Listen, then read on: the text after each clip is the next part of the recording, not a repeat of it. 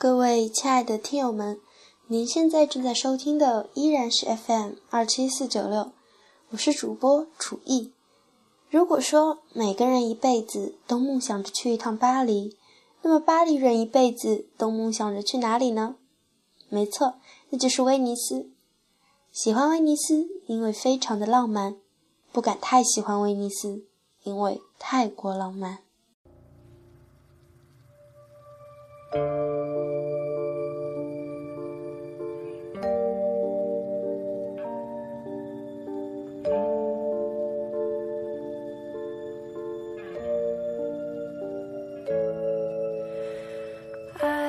威尼斯是一座海面上的城市，游览威尼斯自然要坐船，沿着水道走几步就是乘船的码头，跟公交车站一样。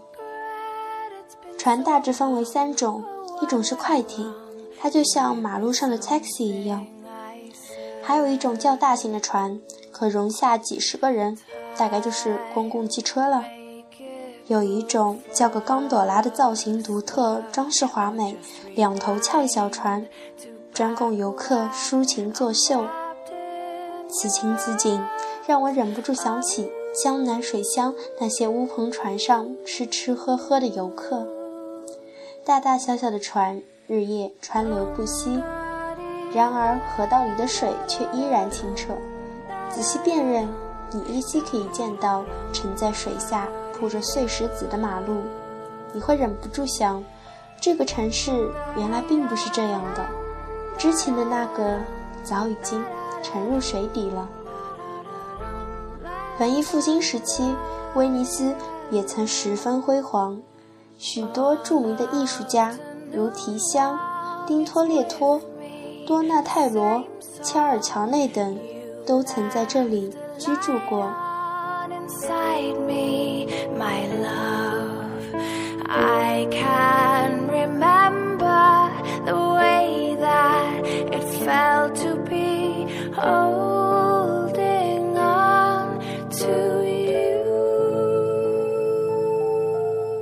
第一个要去的就是圣马可广场，它又称为威尼斯中心广场。一直是威尼斯的政治、宗教和传统节日的公共活动中心，它被拿破仑称为世界上最美丽的客厅。广场东侧是圣马可大教堂和四角形钟楼，西侧是总督府和圣马可图书馆。广场有数以万计的鸽子及演奏乐队，时不时还有戴着奇异面具的小丑经过。广场边的码头称为小广场。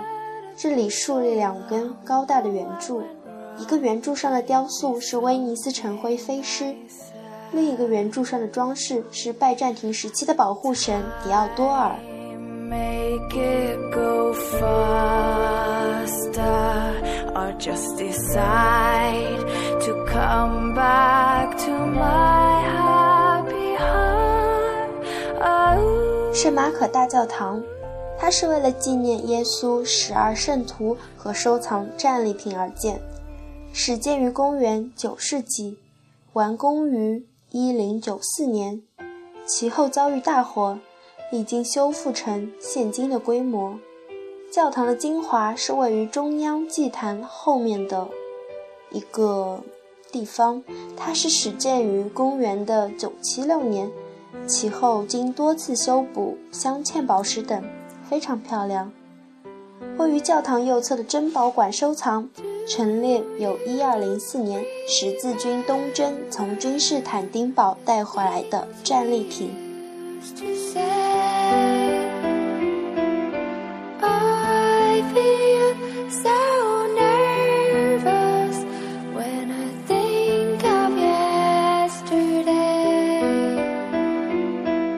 叹息桥，它建于。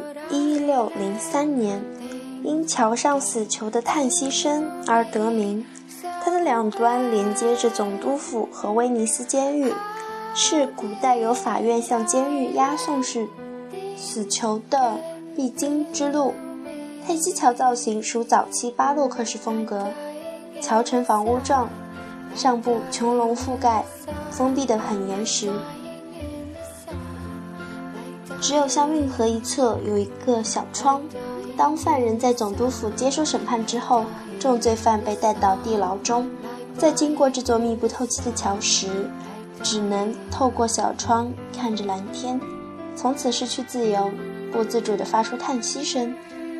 还有一个另外有趣的传说：一名死囚看见从前的恋人在桥的另一端与新欢亲热，不禁深深叹息。叹息桥从此成为了恋人见证爱情的地方。据说恋人们在桥下接吻，就可以天长地久。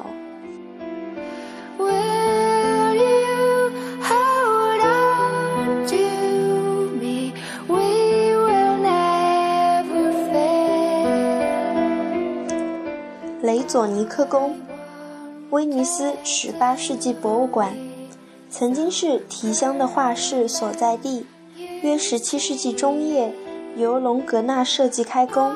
一七五零年，由巴萨利完成的巴洛克式宅邸，保留着豪华装饰的舞蹈厅内，展示着十八世纪的生活用具、陶器、织棉画等，让人能充分了解当时贵族优雅奢侈的生活。婚礼的预言等杰出的壁画，也是游览的主要内容之一。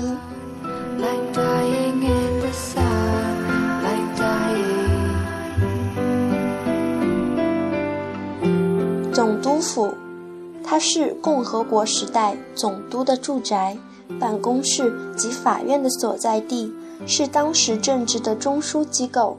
府邸内有拱廊相连的哥特式回廊，宫殿中洞的二楼黄金梯建于16世纪，曾是总督府的正式入口。二三楼的各厅房内装饰着威尼斯派绘画，洋溢着豪华与尊贵。四座门厅的顶棚壁画、会客厅的壁画，以及排列着历代总督肖像的大会议厅，都是游览的重点。顺着参观顺序游览，经过著名的叹息桥，可抵达建于十九世纪的威尼斯监狱。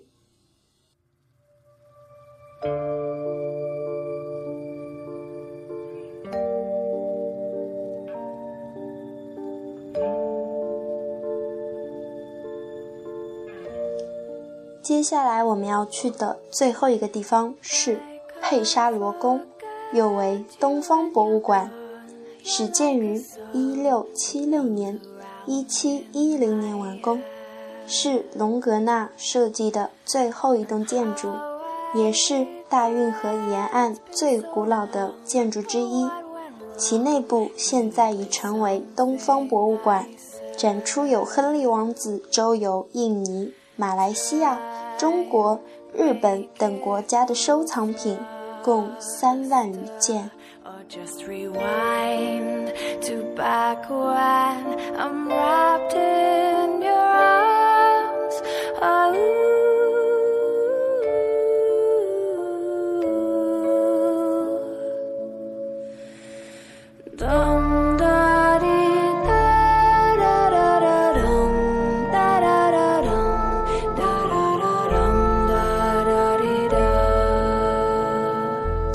水城威尼斯位于意大利的最东面，与东欧接壤，有美丽的海岸线和迷人的滑雪场。一般旅游呢以九月为宜，一方面是因那时气候宜人，另一方面是因那时有一年一度最盛大的刚朵拉节，因而那时是旅游旺季。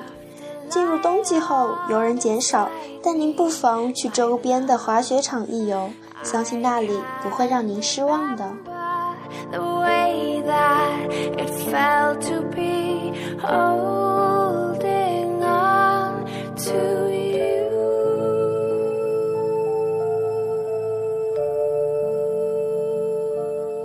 说到威尼斯的工艺品，最受人欢迎的当然要数玻璃制品啦。关于玻璃工匠的手工活，据说从十世纪起就有资料记载，所以威尼斯的玻璃制品的历史已经近一千年了。和过去一样，工匠们仍然依靠自己强韧的肺，将烧得通红的玻璃用钳子精巧地制作。如果你想在威尼斯买名牌产品，该怎么办呢？从圣马可广场西侧出去，马上就到了桑莫伊哲街，其周围有非常多的专卖店。还有在圣马可广场的东侧梅尔契里埃附近，费雷托拉塞尔迪等专卖店也是一个挨着一个。不过我倒建议去买一些传统的东西，例如纸制品、书信用品和手帕，这也符合威尼斯的豪华呀。在狂欢节期间，你还可以买一些假面具啊。OK，本期的节目就到这里，我们下期还是继续我们的暑期旅行档，再见。